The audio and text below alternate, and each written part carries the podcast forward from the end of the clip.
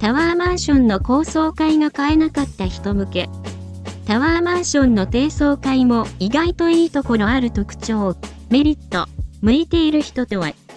タワーマンションといえば、眺めの良い高層階が人気ですが、低層階も住む人にとっての希望や条件が一致すれば、いい選択となります。タワーマンションの低層階にも明確な定義があるわけではありませんが、だいたい1階から10階ぐらいでも低層階と呼ぶこともあるようです。基本的には、マンションの階層が上になるほど、賃貸、分譲の価格も上がるという特徴があります。タワーマンションの低層階に住むメリットを挙げていきます。タワーマンションの低層階の大きな魅力は、高層階と比べると、リーズナブルな価格で住めることです。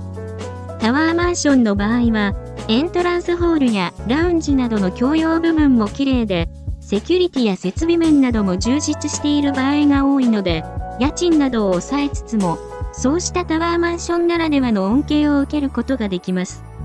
また、朝の通勤・通学時間帯や夕方の帰宅時間帯は、どうしてもエレベーターが混みやすいですが、低層階なら階段での上り下りもそれほど苦になりません。そのため、エレベーターが混んでいてなかなか外出できないといったストレスを抱えにくいでしょう。日本は地震なども多いので、緊急時に避難しやすいかどうかも、住居選びの一つのポイントにもなります。その点、エレベーターも階段も使える低層階では、緊急時でもスムーズに避難しやすいことはメリットと言えるでしょう。また、先般、水害で長期間停電したタワーマンションがありましたが、この時、非常用の食料、水などのグッズを運ぶのも、エレベーターが使えない中、低層階は楽に階段で運ぶことができました。この点もメリットと言えます。一方、低層階に住むことのデメリットもあります。こちらも確認しておきましょう。タワーマンションとは言っても、低層階の場合は高層階と比べると、どうしても眺望や日当たりが劣るケースが多いでしょう。特に1階や2階など、周辺の施設よりも低い階層に住む場合は、眺望や日当たりは期待できないケースもありますので、周辺の環境をよく確認しておきましょう。また、道路との距離が近いことから、地域によっては、車の走行音やクラクション、マンションの中庭などで子供が遊ぶ声などが気になってしまうこともあります。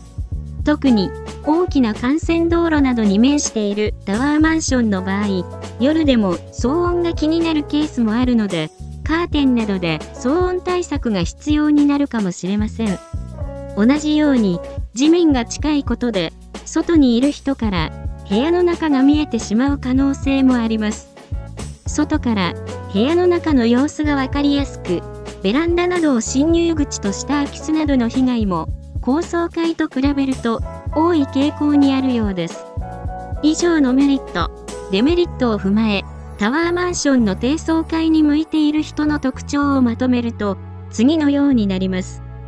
タワーマンションの充実した設備を使いたいが、できるだけ費用は抑えたい。地震など、災害時の避難のしやすさを重視したい。買い物や周辺施設の利用などでよく外出するので、外に出る時の利便性を重視したい。昼間は家族全員が学校や会社に行ってしまうので、日当たりや眺望はさほど重視しない。以上、高層階の魅力ばかりをフォーカスされやすいタワーマンションの低層階の魅力を語りました。